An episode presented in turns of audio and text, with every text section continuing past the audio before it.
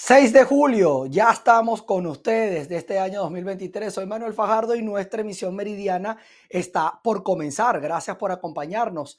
Iniciamos de inmediato en el municipio Boconó del estado Trujillo, una fatal tragedia. Tiene consternados a sus habitantes. Fuertes precipitaciones y acumulación de agua dejó una vivienda tapiada provocando la muerte de cuatro personas. Saludos, muchísimas gracias por este contacto. En materia de sucesos en el estado Trujillo, informarles una situación que tiene bastante consternado el municipio Boconó y fue el fallecimiento de cuatro miembros de una familia. Murieron producto de un deslizamiento de tierra, ellos quedaron enterrados. Esto producto de fuertes precipitaciones que ocurrieron la madrugada de ayer, desde horas de la madrugada y aproximadamente esto un poco más del mediodía fue que se pudo conocer por información que brindó el cuerpo de bomberos y cuerpos de rescate que se trasladaron hasta esta zona. Esto ocurrió en el sector Santa Cruz de la parroquia Mosquey, allá en el municipio Boconó. Estas personas estaban en sus quehaceres diarios cuando fueron sorprendidos por este deslizamiento de tierra que tapó completamente su vivienda. Y estamos hablando de las personas que fueron identificadas como Ninfa Briseño de 76 años de edad, la señora Erika Alexandra de 29 años y también dos niños aproximadamente en edades de 7 a ocho años. Eh, una de estas mujeres era la madre de estos niños y la otra la abuela. Se encontraban en la casa cuando esto ocurrió. Eh, cuentan también los cuerpos de seguridad que habría estado lloviendo en las zonas altas desde horas de las madrugadas cuando creció.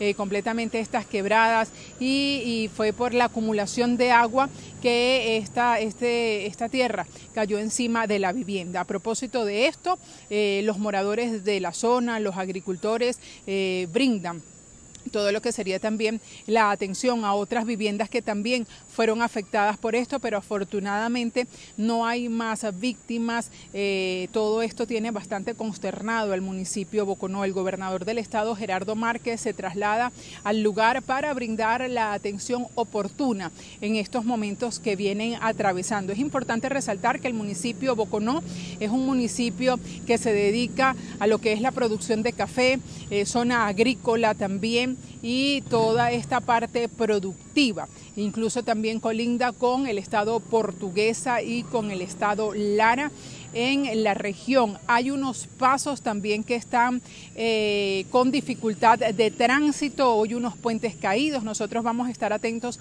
a todo esto que ocurre en el estado Trujillo referente a las lluvias. Reportó para ustedes Mayra Linares. Más de 50 pequeños y medianos productores agropecuarios en el estado están en estado de alerta debido a que la represa Curari en el municipio Ortiz del estado Guárico se desbordó como consecuencia de las lluvias y provocó la pérdida total de sus sembradíos. Hace más de un mes aproximadamente el tapón de esta represa se fue debido a las fuertes precipitaciones esta situación mantiene en alerta a quienes habitan en este sector ubicado en la parroquia San José de Tiznado. La alcaldía del municipio Ortiz aseguró que no cuenta con los recursos necesarios para poder atender esta problemática de fondo y de hecho han tenido que hacer uso de maquinaria prestada. La represa Curarí importante, es una finca aledaña de, la parroquia San José Tiznado, está ubicada entre Laguna y Piedra y los Chigüires también, se le, fue, se le fue el tapón, nosotros acudimos inmediatamente, 50 parceleros quedaron totalmente abandonados y desasistidos porque quedaron sin cosecha, todo se perdió.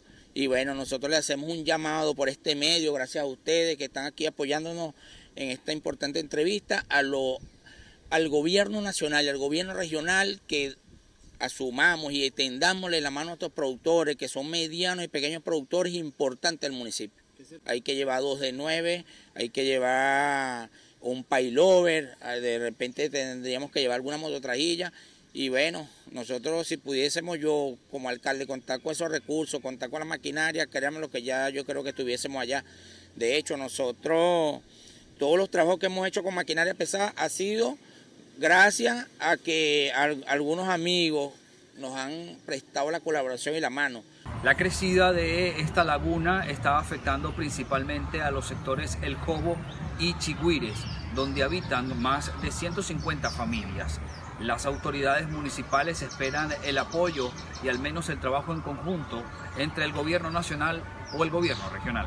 En Guárico, Venezuela, Jorge González.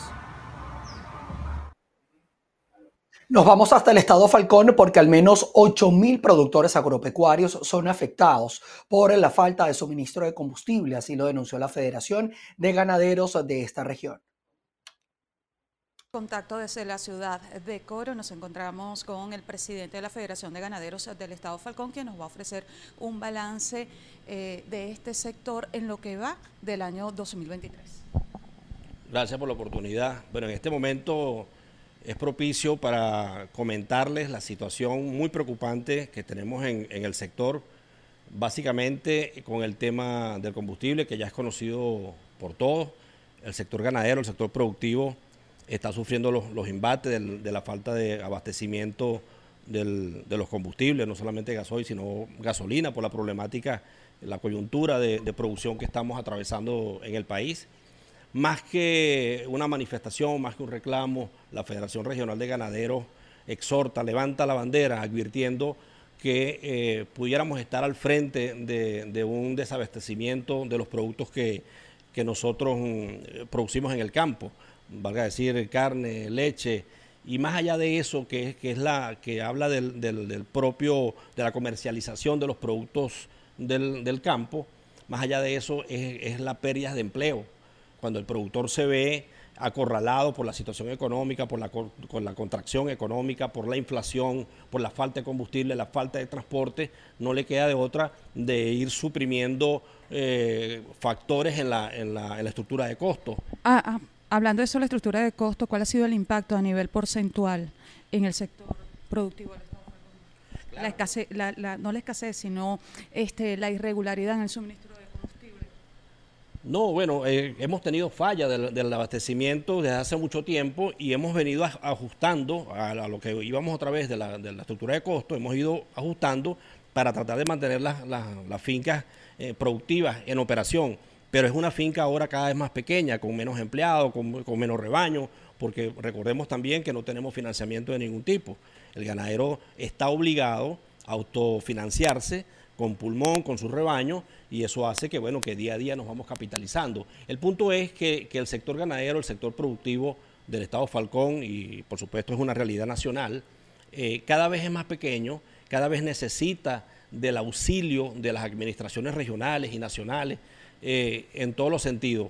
Vale, vale decir que, el productor agropecuario está aquí, está de pie, insistiendo, está resistiendo todo este embate de, problemáticas que, vivimos día a día, pero no podemos dejar de decir que necesitamos ayuda, que necesitamos este, algún mecanismo que, nos pueda permitir acceder a, a un plan de financiamiento, a, a ese tipo de cosas que puedan apalancar al sector agropecuario. Brevemente, ¿cuántos productores hay actualmente en el estado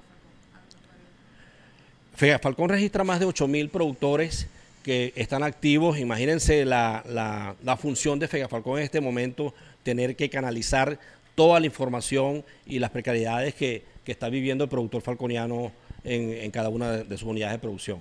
Bien, muchísimas gracias. Es parte de la información que tenemos a esta hora desde el Estado Falcón. Continuamos con más de noticias sobre BPI TV.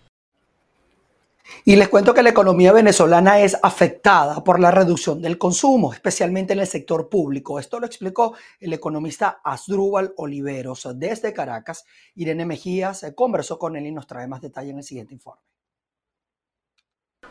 Sí, gracias por el contacto y un saludo a quienes a esta hora sintonizan la emisión meridiana de noticias. Nos encontramos en el evento Prospectivas 2023 de la Universidad Católica Andrés Bello. A mi lado se encuentra el economista Asdrúbal Oliveros, quien acaba de tener su ponencia en esta presentación y hablaba acerca de un problema de contracción agresiva del consumo, sobre todo en el sector público. ¿Cómo se encuentra Venezuela actualmente? Bueno, fíjate, Venezuela en este momento está en una fase contractiva lo vemos en los resultados del primer semestre, con una caída del primer trimestre de 4% y una contracción del segundo trimestre estimada, porque todavía no hemos terminado de procesar los datos, en torno al 3.5%. Eso da pues una caída general de casi 4% para todo el semestre, después de haber crecido el semestre, el primer semestre del año pasado 15%. Es decir, pasamos de 15% de subida primer semestre de 2022 a caída de casi 4% primer semestre 2023. Buena parte de esa contracción tiene que ver con la caída del consumo, por una pérdida importante de poder adquisitivo, sobre todo en el sector público, que tiene una caída acumulada cercana al 90%, es muy alto, sobre todo si la contrastas con la caída de 22% que tiene el sector privado, que también cae, pero es mucho menor que el sector público. El sector público aporta casi un tercio al consumo y al tener esta contracción tan fuerte de poder adquisitivo, su capacidad de compra está muy mermada, eso ha hecho una caída importante en las ventas por la aceleración de inflación que está trayendo pues una contracción clave de la economía. Tenemos pues un problema profundo de demanda, no hay estímulo de la demanda, no hay estímulo a compra y eso está teniendo un impacto fuerte, sobre todo porque los sectores que estaban impulsando el crecimiento en Venezuela era el sector comercio y el sector comercio necesita de las ventas. En primer lugar, eh, Venezuela siempre ha tenido una normativa que regula todo lo que tiene que ver con los envíos conocidos como puerto, puerta a puerta, que son principalmente marítimos y aéreos. Sin embargo, hace algunos años, específicamente a partir de 2019, empezó a dejar de aplicar esta normativa. Esto provocó un aumento considerable en los envíos puerta a puerta a Venezuela, que entraban sin mayores pagos de impuestos Incluso una buena parte de importaciones se estaba canalizando a través de esta vía, según nuestros cálculos, alrededor de un 30%. Entonces ahí había un desorden por la no aplicación de la norma. La semana pasada el Ejecutivo, no conozco por qué las razones, pero decidió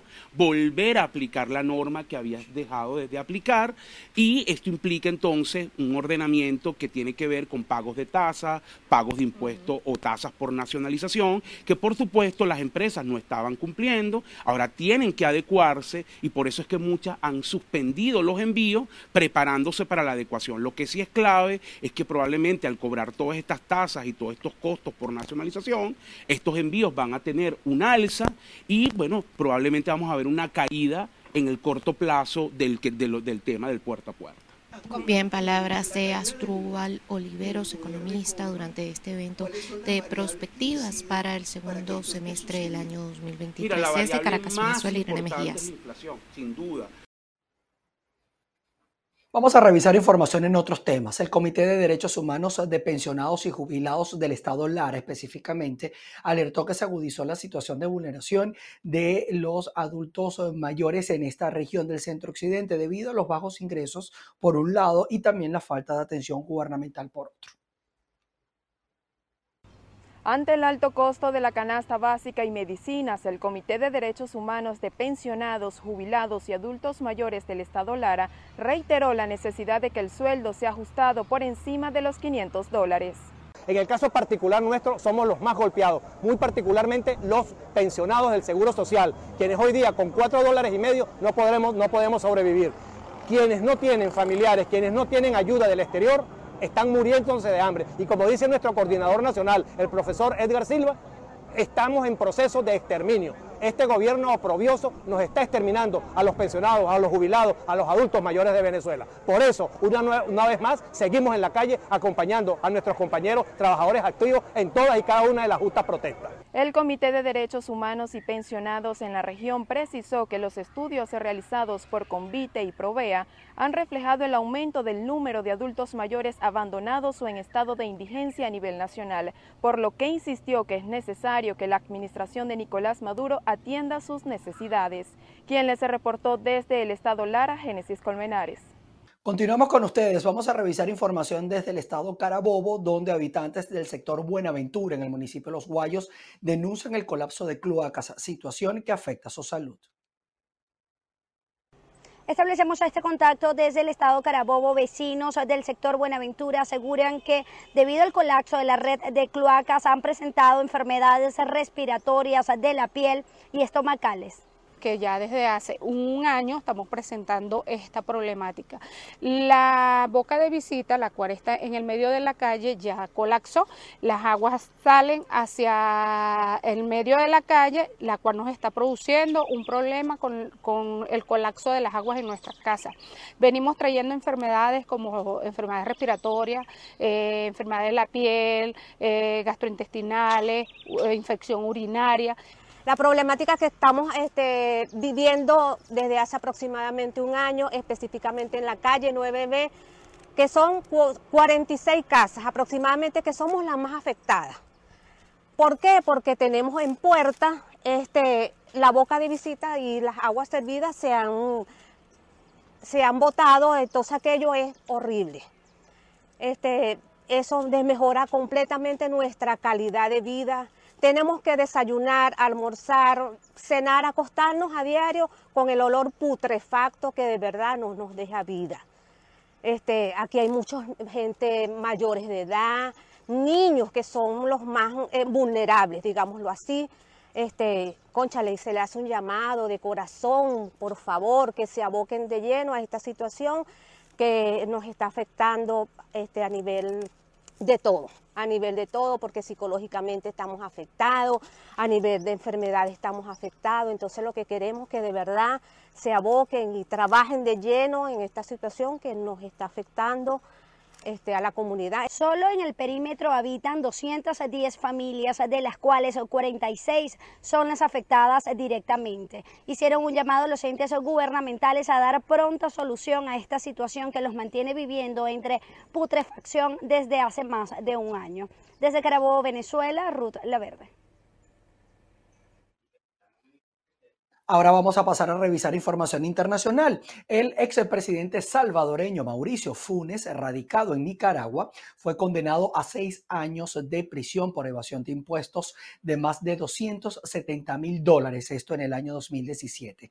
La Fiscalía de El Salvador presentó una acusación en contra de Funes por la evasión de 271 mil 857 dólares en el año 2014, tras presentar una declaración de impuestos con información falsa, por lo que exigió que sea penado a pagar una responsabilidad civil de 200 mil 449 dólares. Ya continuando con otras informaciones, en otros temas les contamos que el presidente de Meta, Mark Zuckerberg, anunció que en las primeras siete horas tras el lanzamiento de Threads, se ha producido 10 millones de descargas de su nueva red social de conversaciones de esta plataforma que va a competir con Twitter. Zuckerberg aspira a que Threads sea una aplicación con más de mil millones de usuarios. Sin embargo, aseguró que llevará algún tiempo en lograr esta meta. El arranque de esta nueva red social de Meta